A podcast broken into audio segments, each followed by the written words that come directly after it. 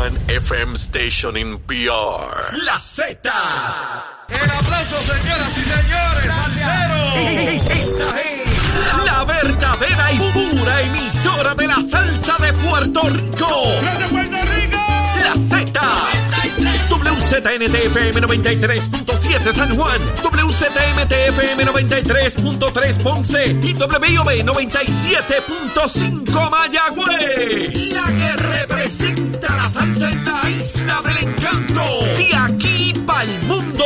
A través de la aplicación La Música Z93. Tu, tu emisora nacional de la salsa. Y comenzamos nuestra segunda hora aquí en Nación Z Nacional, mis amigos, recordándoles que tenemos una nueva alineación. Estamos a través de Z93, la emisora nacional de la salsa en FM. Ahí nos escuchan a través, a lo largo y ancho de todo Puerto Rico.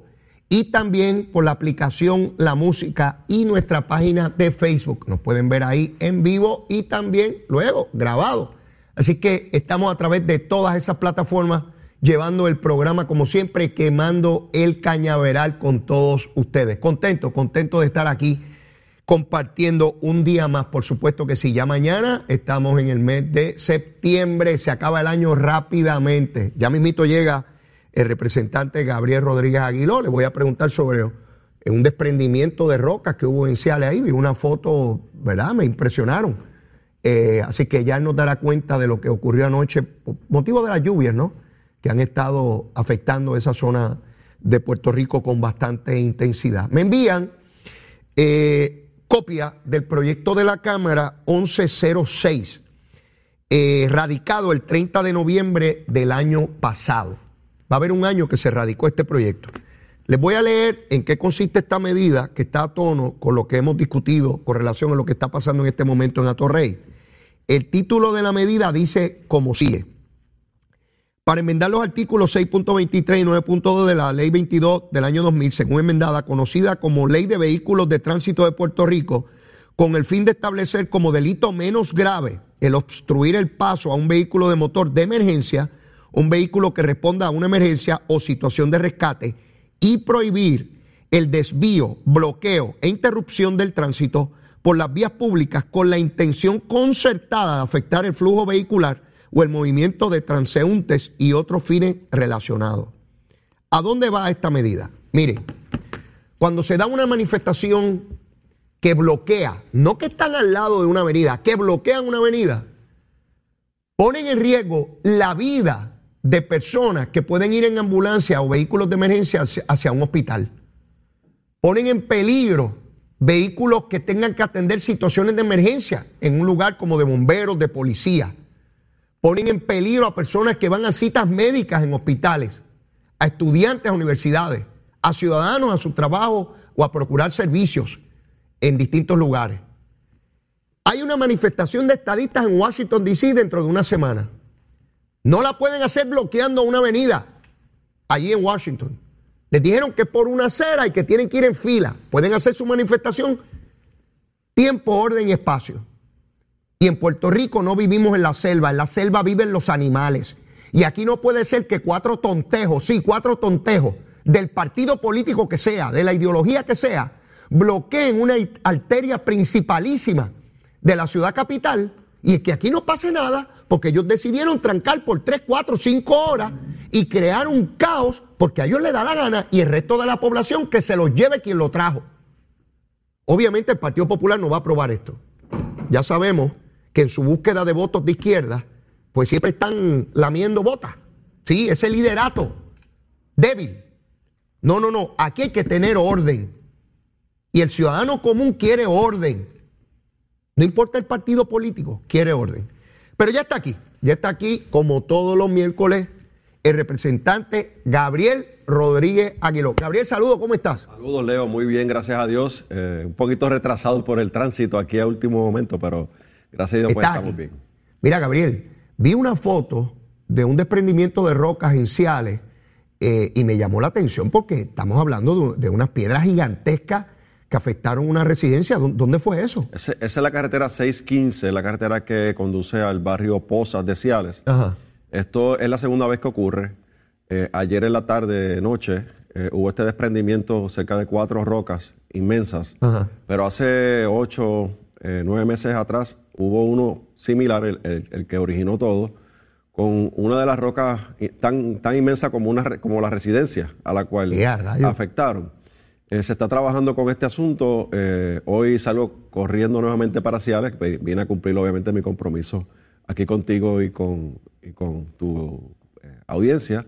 Y regreso a Ciales con el director de carreteras que va a estar con nosotros, que le agradezco. Ah, él va a estar allí, El personalmente doctor va a estar Ed, allí. Sí, le agradezco al, director ejecutivo que lo llamé anoche y canceló todo lo que tenía durante el Muy día de hoy para estar con nosotros en Ciales, que estuvo en emergencia, que estamos trabajando, así que vamos a estar eh, cerca de las 11 de la mañana en el pueblo de Ciales nuevamente. Yo no conozco al director, personalmente, quiero decir. Lo he visto a través de los medios.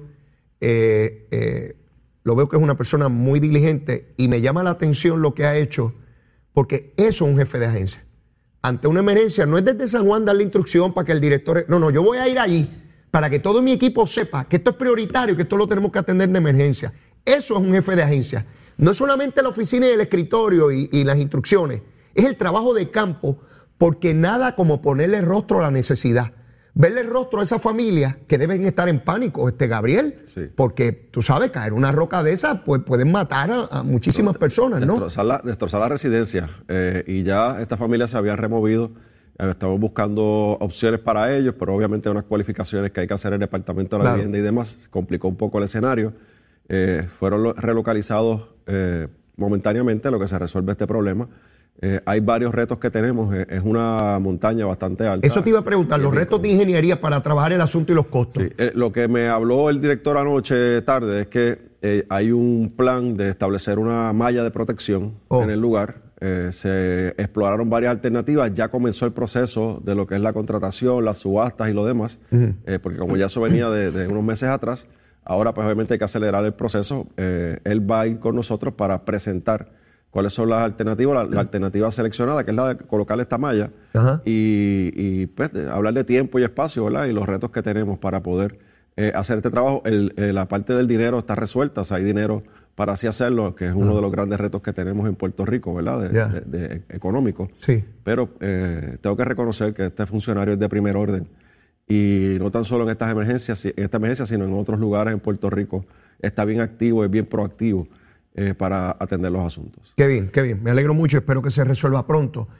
Gabriel, finalmente el Departamento de Justicia emite su recomendación, conclusión y recomendación sobre la investigación que realizó en virtud de la petición que hicieras tú eh, con relación al alcalde de Arecibo y la contratación de lo que hasta aquel momento entendíamos que era Maritere González, convicta por corrupción, pero nos enteramos a través de lo que hizo el Departamento de Justicia, que es referir al FEI a- a- al alcalde, de que también había un médico contratado en Arecibo que había sido convicto por fraude a nivel federal.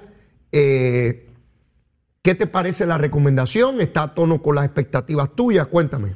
Leo, algo bien importante sobre este asunto, que el alcalde lo escucho hoy y ha bajado un poquito el tono, ¿verdad? Porque él es bien eh, abrasivo cuando habla eh, de otras personas, particularmente de nosotros que somos de partidos distintos. El, el alcalde eh, hoy trata de decir que fue un asesoramiento que le dieron y que él contrató a un abogado para que le dijera, eh, obviamente tratando de escudarse detrás de una mal asesoramiento, alegado mal asesoramiento Ajá. para decir que él no cometió ninguna ilegalidad. Y eso es falso. El alcalde está mintiendo, Leo.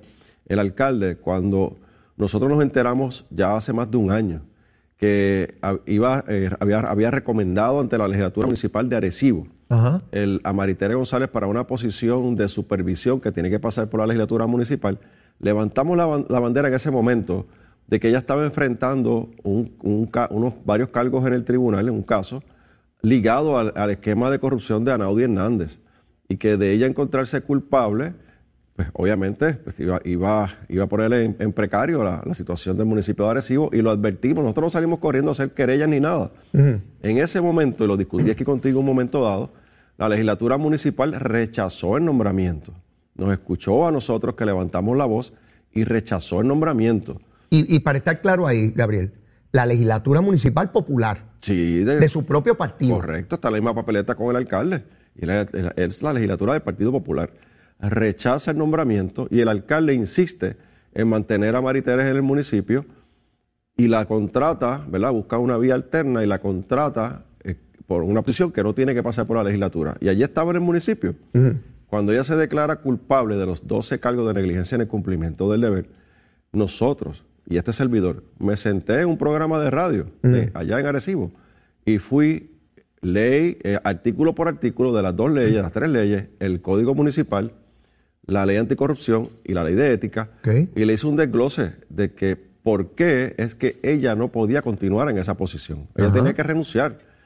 Y el alcalde se fue por todos los medios a decir que nosotros estábamos politiqueando, que no tenía por qué sacarla, que eso fue un papelito que ella se le olvidó, y ese papelito que se le olvidó representó 12 cargos que de, de negligencia en el cumplimiento Así del decía deber. él, que fue un papel que se le olvidó. Un papelito, está grabado, un papelito que ella se le olvidó y que como se le olvidó ese papelito no tenía por qué sacarla de esa posición. Y él, sin ningún asesoramiento, él públicamente dijo en múltiples ocasiones que él iba a dejar en la posición. Nosotros le dimos un tiempo determinado, al no actuar fuimos al- a, justicia y radicamos la querella. Ajá. Y, y la querella, pues, está eh, enmarcada en las violaciones a la ley del Código Anticorrupción particularmente y al Código Municipal. y, y es lo que tiene que enfrentar hoy el alcalde. El alcalde es el responsable de todo lo que ocurre en el municipio. Y, y- y sería, sería bien lamentable, Leo, que un funcionario electo pueda taparse de un acto ilegal diciendo que fue mal asesorado por sus empleados, que es lo que está haciendo él. Y, y eso no es permisible. Entonces, eh, eh, con el alcalde todo el mundo, ¿verdad? Este, es leniente, le cogen pena, pues como él habla así, qué sé yo, pues, pues, a- actuó ilegalmente a sabiendas. Él tuvo conocimiento. Esto fue un tema altamente discutido a nivel estatal y a nivel local. De hecho, el alcalde tiene un programa de radio con pago con fondos municipales, Ajá. dos días a la semana. Y en uno de esos programas, él estuvo discutiendo este asunto. Está grabado con, con su abogado que estuvo ese día allí, que lo dije aquí, que fue Toñito Cruz, el ex, al- ex alcalde de, de Ceiba, de, por el Partido Popular y es comisionado del Partido Popular. Ellos estuvieron argumentando el caso en ese programa de radio. Hay que ver ahora qué va a pasar. La realidad es que el alcalde eh, cometió una negligencia, malversación de fondos. En cuanto al caso de Mariteres es claro y es, y es directo. En cuanto al doctor, el doctor, ¿Tú sabías de ese médico? sí, es una querella que hizo el representante y compañero José Memo González. eh, la hizo de forma independiente, no fuimos los dos, ¿verdad? Fuimos en tiempos Ok. distintos. Eh, justicia decide unirlas. Pero esa querella, por lo menos yo no tenía conocimiento de ella. Eh, ¿Memo dio noticia de No. ella públicamente o no? No, no hizo ningún tipo de expresión. Ok. Él radicó su querella y se le dio el trámite correspondiente. Ok. Eh, y en realidad que yo tampoco le di este, notoriedad a lo que yo hice, ¿verdad? Nosotros sí hicimos la advertencia y como no lo hizo, pues actuamos. En caso de este doctor, se declara culpable de defraudar al gobierno federal con fondos federales de Medicare y Medicaid. eh, y y el, el- el alcalde lo trae a... eh, eh, Este, este doctor no llegó solito allá al municipio.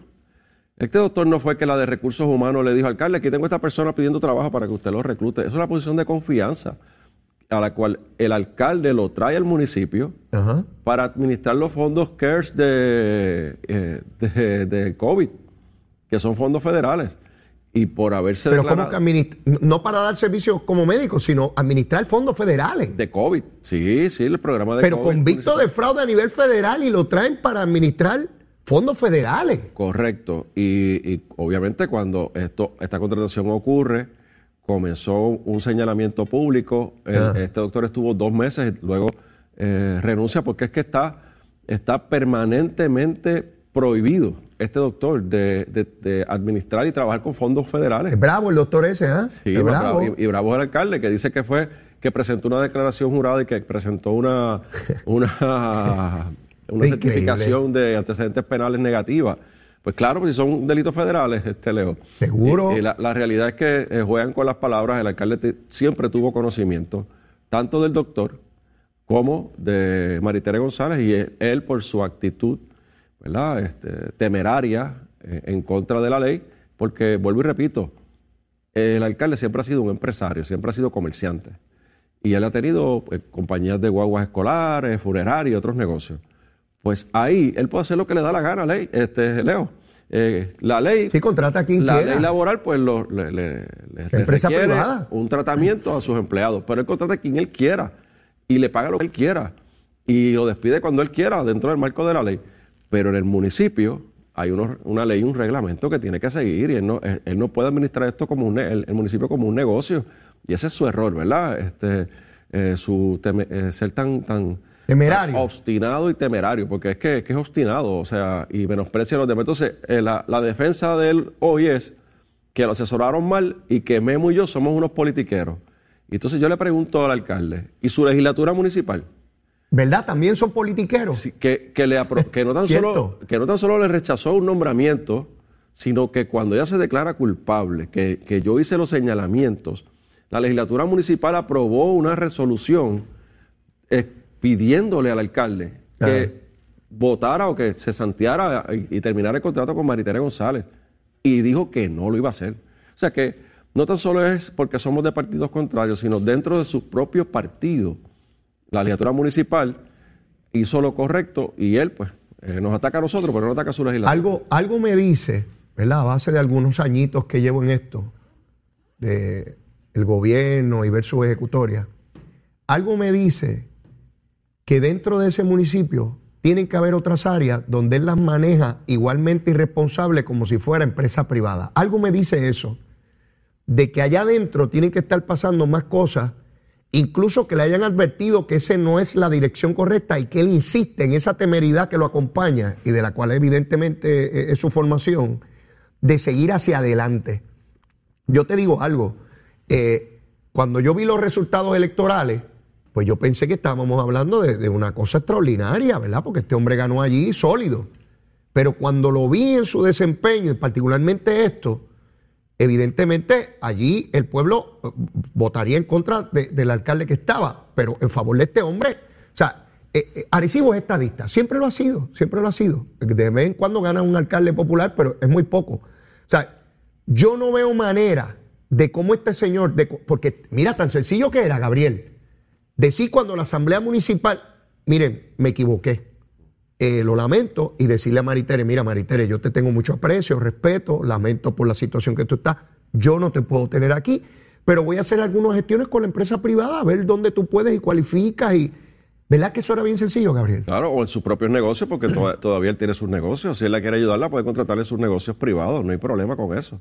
Eh, pero el, eh, este señor llegó a la alcaldía eh, porque en Arecibo hubo una crisis de recogido de, de basura, hubo diferentes situaciones y, y la campaña fue marcada en eso, ¿no? Sí. Y, y- y cuando tú vas a Arecibo hoy, esos problemas están por dos.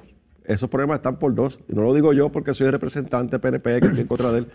Es que eh, constantemente hay visuales, constantemente la- lo- los residentes se quejan y no hay obra en Arecibo. La única obra que se ve es la estatal, Leo.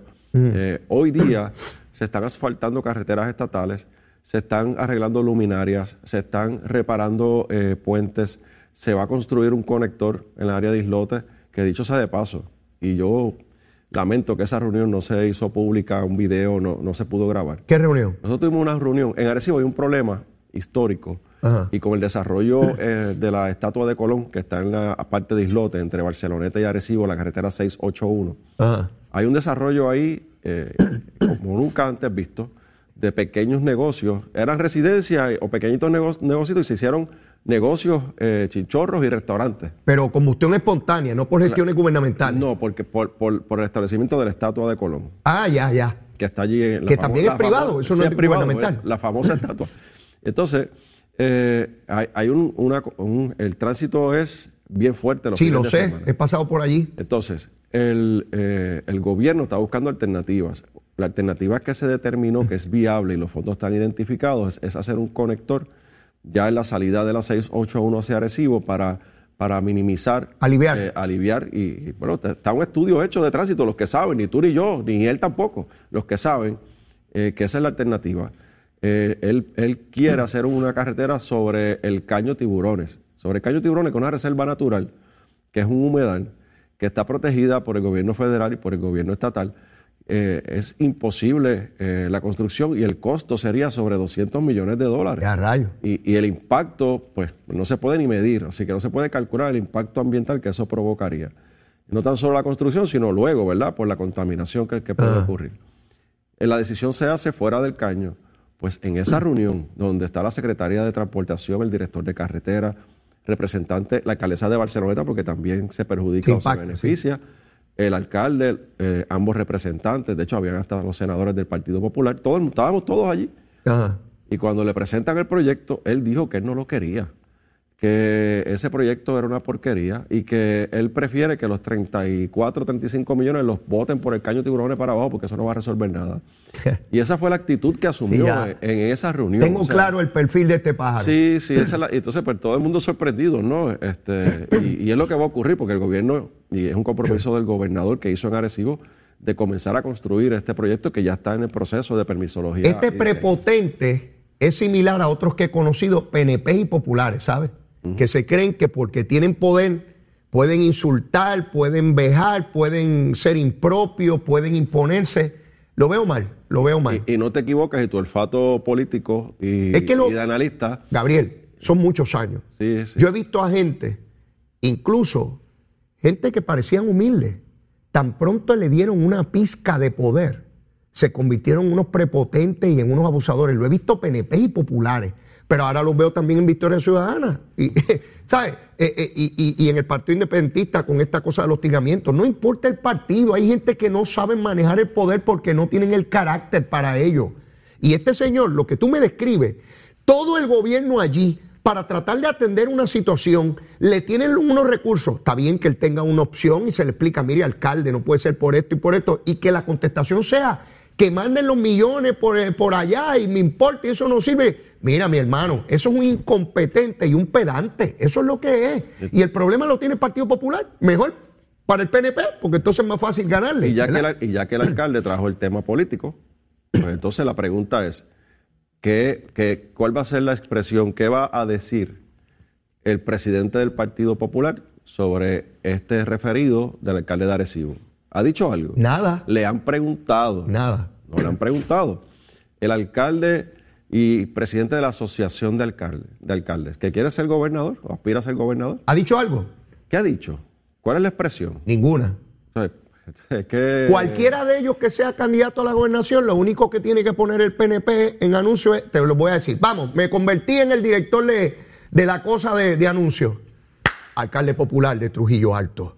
Meses sin ir a la alcaldía, cobrando miles de dólares. ¿Qué dijo fulano, candidato a la gobernación del Partido Popular? Nada. Aquí está el alcalde de Arecibo, referido a qué sé yo ni qué rayo, pa, pa, pa, pa, pa. ¿Qué dijo el candidato? Nada. Así uno por uno de los No, casos de corrupción. Dejaste Guillito afuera del anuncio. Mira, los que hay y los que evidentemente habrá de acá a las elecciones, porque esto continúa. Todo parece indicar que van a continuar los arrestos de funcionarios públicos y todo el que ha sido pillo, que se lo lleve quien lo trajo. Es tan sencillo como eso. Este, pero quería preguntarte de este caso, porque fuiste tú quien generó el que el Departamento de Justicia llevara a cabo la investigación de rigor. Ya caminará el, caso por el curso ordinario y, y obviamente todo esto hay que probarlo en un tribunal. Yo, aquí yo no estoy diciendo que el alcalde es culpable de nada, porque yo no tengo la prueba. Allí la prueba desfilará en un tribunal donde ya sea por tribunal de derecho o un jurado determinen si el alcalde es culpable. Digo, si es que le radican cargo finalmente, porque esto va al panel y el panel decide si le asigna un fiscal y el fiscal evalúa si le va a radicar, porque al final de cuentas, Gabriel, quien tiene que ir a sala a demostrar el caso no es el panel, son los fiscales, son los que tienen que ir a sala a, a llevar el caso, porque hay gente que no entiende que una vez se asigna el fiscal, el fiscal se puede convencer de que no hay caso. Y no es el panel el que va para allá a llevar los casos, son los fiscales los que tienen que tener el convencimiento legal y moral de que tiene un caso que se puede probar más allá de dudas razonables. Te voy a preguntar, este, antes de, ir a una pausa, sobre este caso de Bow en el municipio de, de- Cataño, 33 mil pesos un reloj para llevarse miles de dólares en contrato. Ya este esquema lo hemos visto antes, ¿verdad? Lo que cambia es el objeto de, de la, de la intervención, ¿verdad? Eh, eh, en este caso, pues, eh, es un reloj. ¿Qué te dice este nuevo caso a ti, Gabriel? Bueno, es que eh, fue parte del esquema, eh, del esquema corrupto donde el exalcalde de Cataño eh, fue protagonista y cuando lo pillaron, pues ¿qué hizo? Se puso un cablecito y se fue a- en, busca de, de otros funcionarios para tratar de bajar su pena. De hecho, la prensa dice que hay eh, evidencia de grabaciones contra Bob. Quiere decir que el Cano lo grabó. Por, por eso, o sea, entonces, fue, fue, eh, fue el, el Cano, fue en búsqueda de, de bajar su pena eh, por todo Puerto Rico, eh, incluyendo a, ese tipo de contratistas. Pues Leo, nosotros tenemos toda la legislación que yo entiendo necesaria. Hay varios compañeros, encabezados por el compañero Quiquito Meléndez, que ha presentado legislación adicional donde implica y le impone sanciones y responsabilidad a los contratistas, porque al final del día, Leo, estos contratistas eh, sacan una partida, sacan un presupuesto para sobornar y, y- luego saben sabe que si los cogen al final del camino, eh, se hacen testigos o, cooperan y, y a los dos o tres meses están por ahí con otras compañías eh, haciendo lo mismo, ¿verdad? Con otros nombres y con, otros, con otra gente. Y, yo creo que es importante atajar esto, ¿no? Y, bloquearlos de una vez y por todas y dar un mensaje contundente. En el gobierno hay espacio para, para trabajar, en el gobierno hay espacio para ayudar, para aportar, eh, para contratar, pero hay que, hacerla de- hay que hacerlo de forma limpia y transparente. No puede haber espacio para estos personajes que ya vienen con un esquema que a veces lo, lo- lo van eh, cuajando desde la campaña política. Empiezan con, eh, te hace falta un camión de sonido, aquí lo tiene, te hace falta un rótulo, aquí lo tiene, te hace falta esto para la campaña, aquí lo tiene. Bien buenos y dadivosos. Sí, sí, y al final del camino, pues ya saben para dónde quieren ir, ¿no? Para, para agenciarse contratos multimillonarios, para en un cuatrenio o en dos hacerse multimillonarios de forma corrupta. Y, y- y el pueblo de Puerto Rico tiene que estar bien pendiente a esto. Y nosotros, los funcionarios electos y los que están aspirando a estas posiciones, tienen que, que desarrollar ese olfato, eh, eh, ¿verdad? Desarrollarlo con, a- a- con- con, lo- desde, desde- desde el inicio de su campaña. Claro. aquí usar otra expresión, pero me voy a aguantar. Eh, cuando se te acerca una persona y te quiere dar la vida, cuando ya tú sabes que... Esto es importante, Gabriel. Sí. Esto que vas a decir ahora, como es tan importante, porque esto parte de, la, de, de tu experiencia en el proceso político, y, y yo sé que los amigos televidentes y radioescuchas allá afuera no necesariamente saben el interior de las campañas, la dinámica que se va. Ven la tarima, ven el anuncio. que quiero. Pero quiero que dejes esa explicación que me parece fundamental, porque incluso puede servir de orientación a funcionarios que están ahora, que acaban de comenzar, que no dominan mucho esto, o personas que estén allá afuera, no importa el partido, que tengan aspiraciones políticas, darles el mapa de quién usted se debe cuidar en extremo, porque es altamente peligroso y probable que usted acabe preso por ese tipo de pájaros. Pero Gabriel, después de la pausa y por supuesto después que des tu recomendación de almuerzo, llévatela, chero. Sin pelos en la lengua. Es esa otra cultura, la cultura de la violencia, donde ver asesinar a alguien es algo muy sencillo. Leo Díaz en Nación Z Nacional por Z93.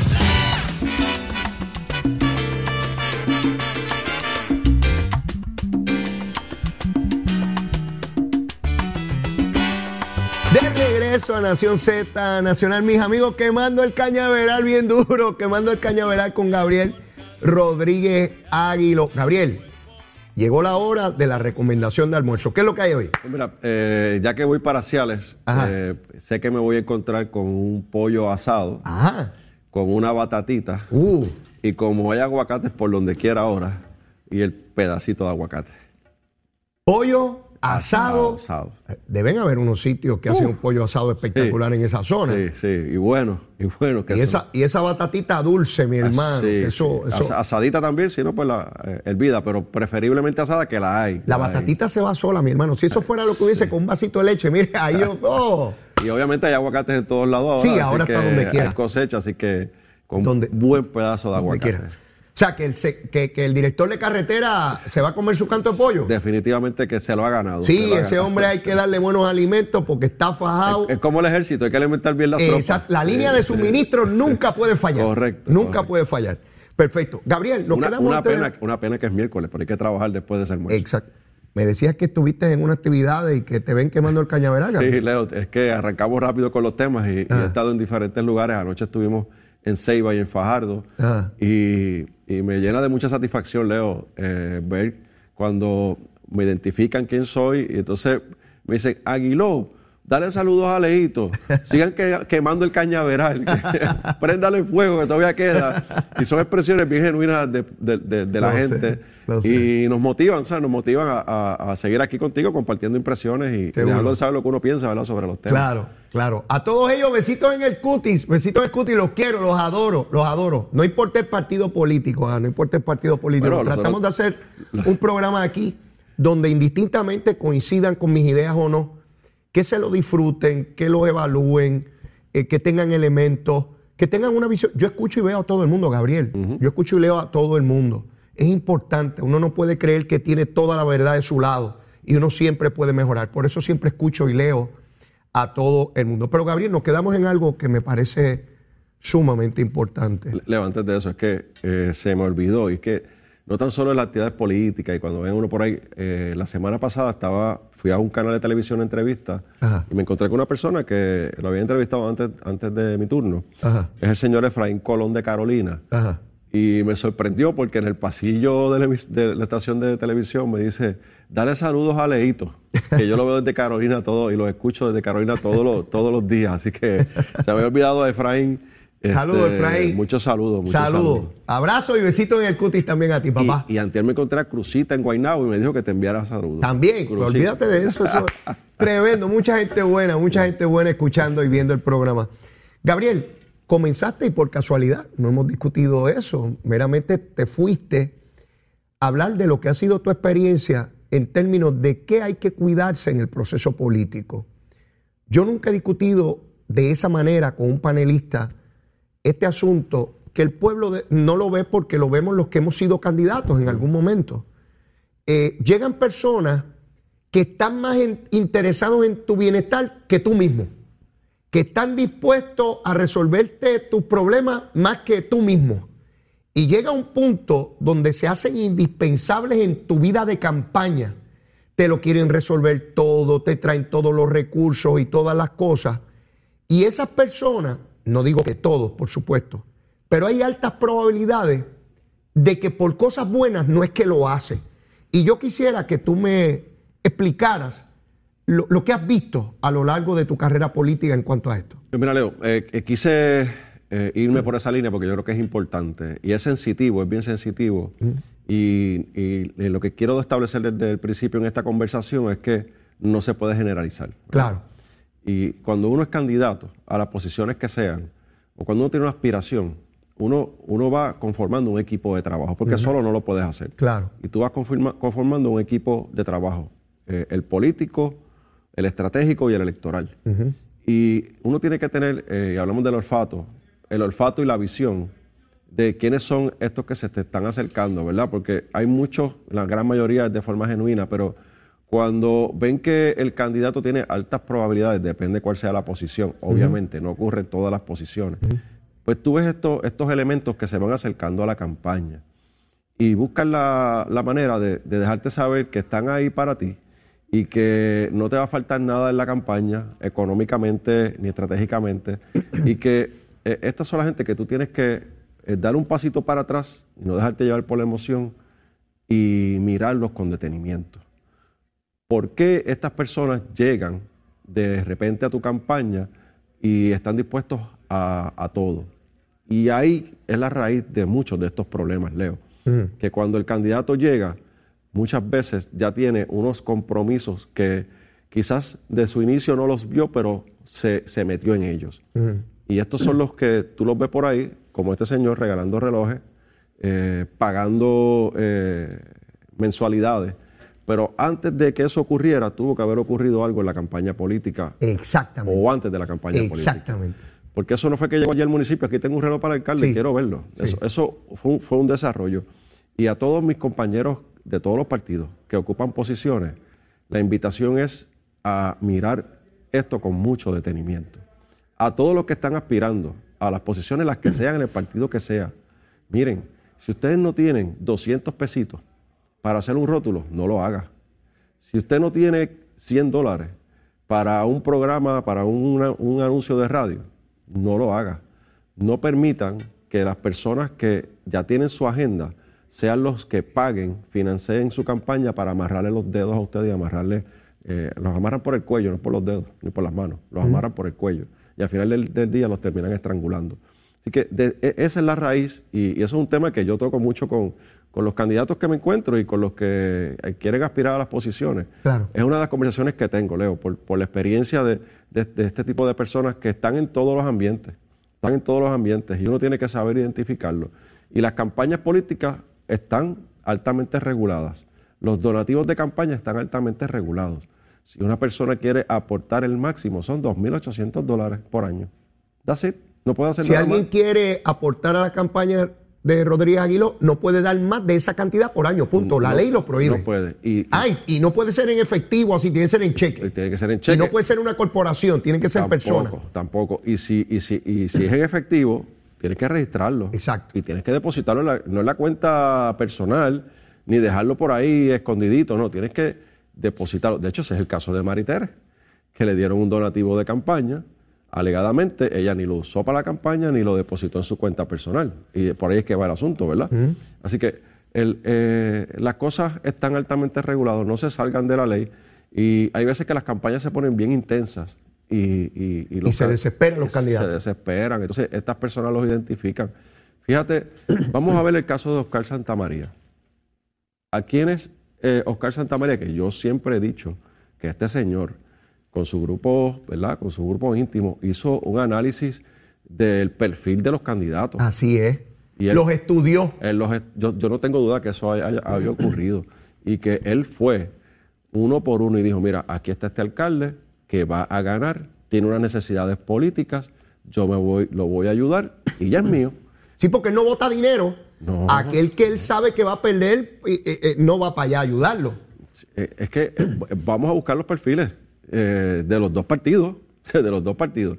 Así que eh, no se dejen seducir, eh, miren con detenimiento y vuelvo y repito, si no tiene los 200 pesitos para hacer el billboard o el, la- el- el anuncio, pues no lo haga, hágalo, póngalo en sus redes sociales. Eh, pues no, no caiga, no se deje seducir por estos, estos malandrines que están por ahí y que lo único que buscan es beneficiarse ellos a toda costa y utilizan a la clase política a los que se dejan utilizar de la clase política. Está pendiente todavía el proyecto de ley para requerir subasta para los contratos de desperdicio sólido en los municipios. Estamos a punto de comenzar septiembre del segundo año de este cuatrenio.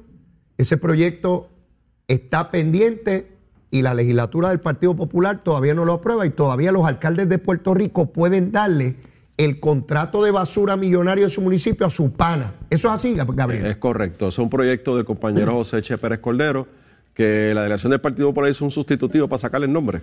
Son cosas que pasan allí.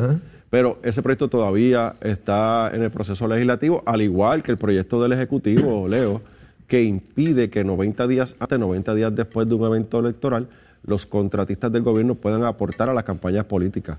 Todavía está allí. Connie Varela le hizo unas, unas enmiendas para dañar el proyecto, para malograr el proyecto con prohibiciones totales en contra de las determinaciones del Tribunal Supremo de los Estados Unidos sobre las campañas políticas. Y lo hace inconstitucional. Sí, chico, entonces uno, uno se lo advierte, eh, se lo dice, mira, eh, esto, esto no cumple, no pasa el, el, ¿verdad? el, el crisol constitucional, Ah, déjalo como estaba, vamos a... Vamos en el caso de Connie, paso pues, a paso, pero él no. tiene una defensa y es que él no entiende bien, es inimputable.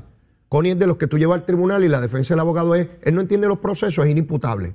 O sea, él ni entiende, Connie no entiende nada de eso, eso es muy sofisticado para él. Lo cierto es que Tatito, que es el presidente de la Cámara, y Dalmau, que es el presidente del Senado, es insostenible que no hayan aprobado ya y enviado al escritorio del gobernador un proyecto que evita que un alcalde pueda darle el contrato millonario de basura de su municipio a un pana.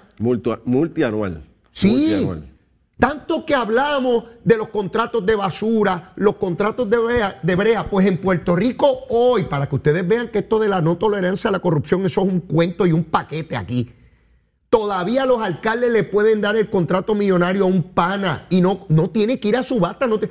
Leito Díaz monta una compañía de basura, que yo no sé nada de eso, que no sea botarla, echarla frente a casa y el zafacón.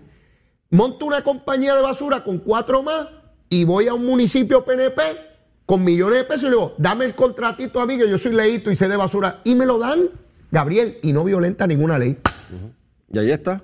Son, son herramientas que, que continuamos desarrollando en la legislatura y que, pues lamentablemente, el liderato legislativo ha mirado para el lado. Ven acá, vi algo el otro día que, que yo nunca había visto, Gabriel, hay que vivir para, para ver. Vi en las redes una actividad política del PNP y vi que estaba hablando Tomás Rivera Chat y estaba reconociendo a los que estaban allí. Y cuando te fue a reconocer a ti, dijo, el próximo presidente de la Cámara, Gabriel Rodríguez Aguilo. Y yo dije, ¿qué es esto? Pero no solo eso. Al otro día escucho a Johnny Méndez en una entrevista radial apoyándote para la presidencia de la Cámara.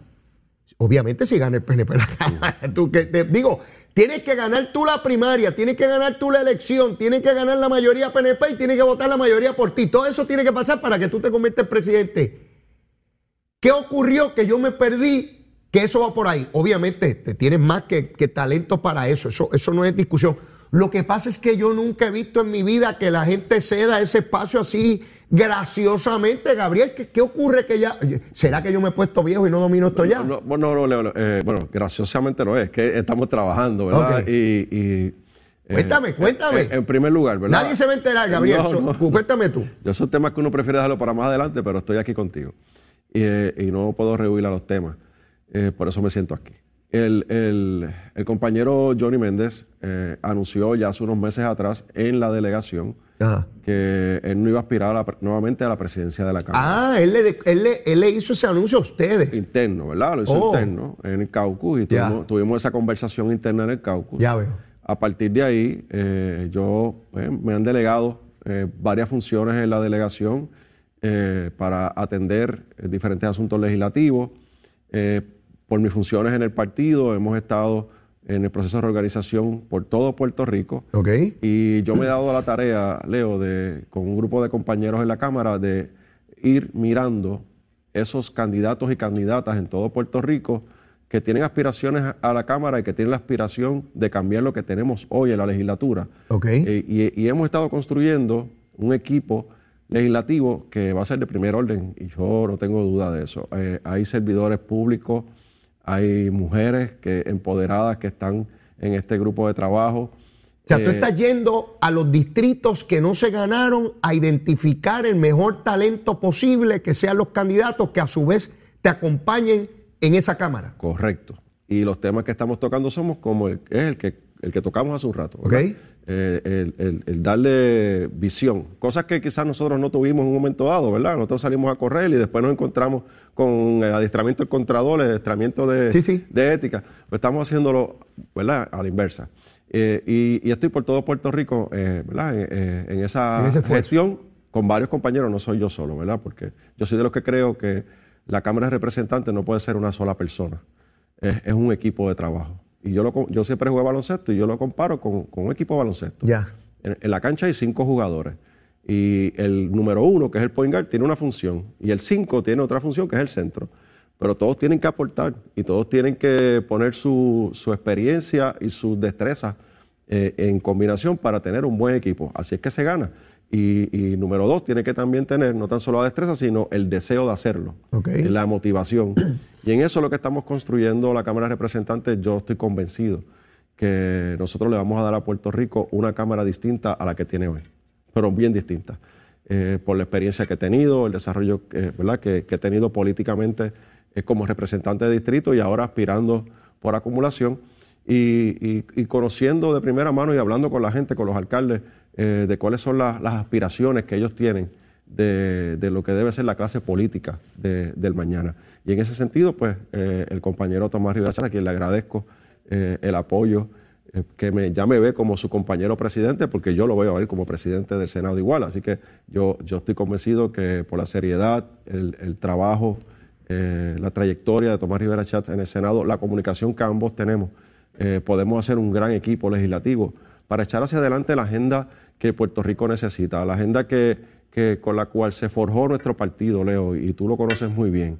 Eh, don Luis Aferré hablaba de la justicia social, de darle oportunidades a la gente, de, lo, que hizo eh, eh, don Luis Aferré, que uno de los protagonistas con él fue uno de mis alcaldes, o Vin Cruz Manzano, que le ah, dio saludos. Debe estar escuchándonos o viéndonos. Sí, sí, sí, sí yo me senté un día con Vin, Leo, y hablar sobre su experiencia con, con don Luis Aferré. Y es, es impresionante escucharlo de, cómo don Luis le hablaba a esos jóvenes, porque en ese momento bien era un jovencito, le decía eh, las misiones que le daba, qué tenían que hacer, cómo tenían que hacerlo y dónde él quería verlos. Y, los tiraba a la calle, a las parcelas, a, a, qué? A, empoderar a la gente dándole sus títulos de propiedad, dándole pertenencia a, la gente marginada en las parcelas que eran del gobierno, que se les habían eh, dado para que tuviesen su título de propiedad. Y este tipo de, gestas son las que tenemos que volver nosotros. ¿no? Eh, tenemos eh, gestas que hizo nuestro partido con la clase laboral. En algún momento en la historia nos despegamos de eso. Y, se vio el PNP como que en contra de la clase laboral en Puerto Rico, cuando si hay un partido que le ha hecho justicia a los trabajadores del sector público y el privado, ha sido el PNP. Y, tenemos que volver a eso. y yo estoy convencido que tanto el compañero Tomás Rivera Chat en el Senado como yo en la Cámara, con los dos equipos, eh, vamos a hacer grandes cosas por Puerto Rico. A mí me alegró mucho lo que vi, porque reconozco en ti la preparación, la experiencia, la madurez, Gabriel. Tú tienes una madurez muy importante en este proceso. Hace un rato hablábamos del carácter para manejar el poder. No todo el mundo tiene ese carácter. Hay personas que una vez lo tienen, abusan de él. Ya tú has tenido poder, fuiste portavoz de la delegación del PNP y demostraste una madurez increíble, un sentido de equipo, un sentido institucional, un sentido por Puerto Rico, vamos, eh, de las cosas que hay, que hay que hacer. Y ciertamente el que tus compañeros tengan un reconocimiento tan importante y a mi juicio impresionante en esta etapa del proceso, habla muy bien de ti. No porque me parezca, no porque es por, lo que hemos visto a través de dos décadas de tu ejercicio eh, gubernamental. Eh, el hacer lo que estás haciendo de procurar que esos jóvenes y esos servidores que quieren llegar a la legislatura, hablarles de honestidad, hablarles de integridad, procurar que así sea, que nadie avergüence al movimiento estadista, que no vuelva alguien a, bochornar, a avergonzar al movimiento estadista. Y a mí cuando me hablan de candidatos, Gabriel, y estuve en la convención del PNP, quería ver lo que ocurría allí para que nadie me lo contara. Yo soy analista, no llegué allí en el, en el, llegué como analista a ver lo que estaba ocurriendo en esa actividad. Y me hablaba, mira, fulano va a correr. Y, y alguno, uno que otro se molestó, Gabriel, porque les preguntaba, ¿tú estás seguro que no nos va a bochornar? Ah, Leo, pero ¿qué tú quieres decir? ¿Tú estás hablando en serio? Sí, estoy hablando bien en serio. Estoy hablando bien en serio. Ah, caramba, pero no esperaba que me, me, me dijera eso. Sí, te lo tengo que decir porque no puede seguir personas avergonzando un movimiento ideológico que busca descolonizar a Puerto Rico y lograr la igualdad. Y se tiene que buscar el mejor talento, porque cuando se mancha uno, como cuando yo estaba, Gabriel, que venía alguien y metía las patas y acabábamos pagando todos por un pájaro que metió las patas allí y que hizo las cosas como no eran. Entonces son todos los legisladores, son todos los políticos y toda la cosa que tiene a un sector de la población de Puerto Rico molestos con razón, con razón, con la clase política en general eh, de Puerto Rico. Así que nada, el camino dirá, el tiempo dirá eh, cuál, cuál va a ser tu, destino político. Yo, yo espero que sí, que sea exitoso como... Mucho trabajo, Leo. Yo, yo todos los días me levanto a trabajar y, me acuesto y a veces pensando en el trabajo. A mí me apasiona lo que hago. Eh, lo sé. y te lo digo honestamente. O sea, eh, mi papá fue maestro, eh, mi mamá fue secretaria, después ama de casa. esposa? Y mi esposa es maestra y ellos aman lo que, han amado lo que han hecho toda su vida. Y yo lo veo, ¿verdad? Y yo me disfruto y amo lo que hago. O sea, yo, yo me siento como un pelotero de grandes ligas cuando vaya, entra, entra al campo. Cuando, Oye, lo tuyo es el deporte, o Sí, baloncesto, porque yo o siempre, pelota, yo siempre estoy ahí, equipo. porque esa, esa es mi mente, ¿no? y es mi formación. Ajá. Y, y los veo que ellos llegan eh, a fajarse y se disfrutan cuando, cuando dan el cuadrangular. Pues, pues eso, ah, yo me siento igual, ¿no? Eh, cuando uno recibe, tú, tú sabes, uno recibe un gra- una gracia, eh, no es un like en Facebook, eso a mí no me interesa. Eh, es una gracia de un ser humano de frente que te dice gracias carne porque le pudiste resolver, ayudar o atender su necesidad. Y aunque no la puedas atender, a veces resolverla, porque hay veces que, no sí, se puede, pero lo intentaste. Eh, y eso, eso es lo que a mí me, me motiva todos los días. Y estoy viendo que hay mucho talento, Leo, pero mucho talento y mucha gente bien comprometida con cambiar a Puerto Rico. Yo sé que y, tú- y hay esperanza, créeme Yo- que hay mucha esperanza. Yo lo sé. Y en el proceso político hay personas que entienden que deben surgir los candidatos por combustión espontánea. Yo no creo en eso. Hay muchas personas que ven el proceso político a distancia y no saben ni siquiera cómo intervenir en él, no, no, no saben. Hay que irlos a buscar. Cuando uno ve personas en los pueblos con el talento, con la preparación, con la vocación de servir, uno debe ir allí y atraerlos, buscarlos, incorporarlos, eh, eh, eh, entusiasmarlos, decirle cómo se hace. Algunos finalmente participarán y otros no, pero hay que irlos a buscar. Yo no creo en la combustión espontánea. Hay gente que dice, no, pues vamos a ver quién suele candidato. No, no, no, no, no. Ve a buscar ese servidor público o esa persona en la empresa privada que todo el mundo respeta, que todo el mundo quiere, que es una persona que tiene vocación de servicio, que es una persona íntegra. Estimúlalo.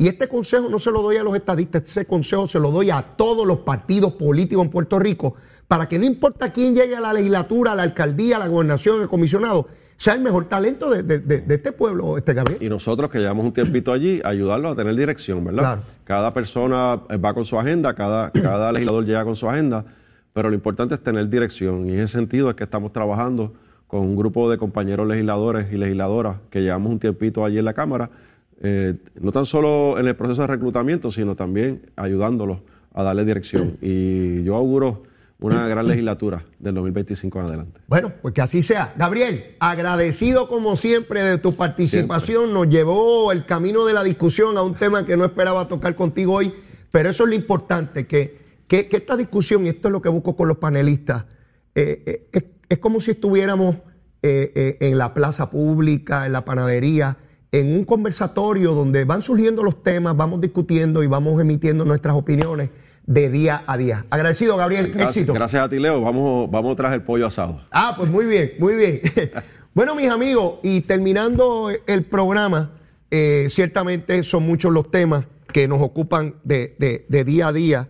Está la reforma a la ley electoral que está pendiente, eh, discutiéndose en la legislatura de Puerto Rico, están supuestamente enmiendas constitucionales, pero hay también muchas medidas anticorrupción que no se han querido atender que se sigue languideciendo, esa misma que prohíbe que un alcalde le dé el contrato de basura millonario a cualquier persona que llegue a la alcaldía sin saber quién rayo es, todavía está sin aprobarle la, la legislatura. Yo le pido a todos los ciudadanos, no importa el partido, que le exijan a sus políticos, no importa el partido, a que aprueben las medidas anticorrupción, que aprueben las medidas anticorrupción. Siguen saliendo casos. Y podemos discutirlo y mientras estamos aquí hablando todavía hay unos pájaros metiendo la mano, porque donde hay el chavito, chavito siempre va a haber un ratón buscando el queso. Eso no es otra manera de hacerlo. Ha existido por siglos y va a seguir existiendo. Es tener medidas para que cada vez sea menos y cuando se dé seamos severos con esa situación. No tengo tiempo para más. Si usted todavía no me quiere, esta es la súplica diaria, usted lo sabe. Si usted todavía no me quiere, quiérame que soy bueno. Mire, un papito chulo, seguro que sí. Si ya me quiere, quiérame más. Siempre podemos querer más. Será hasta mañana. Besitos en el cutis para todos. Llévate.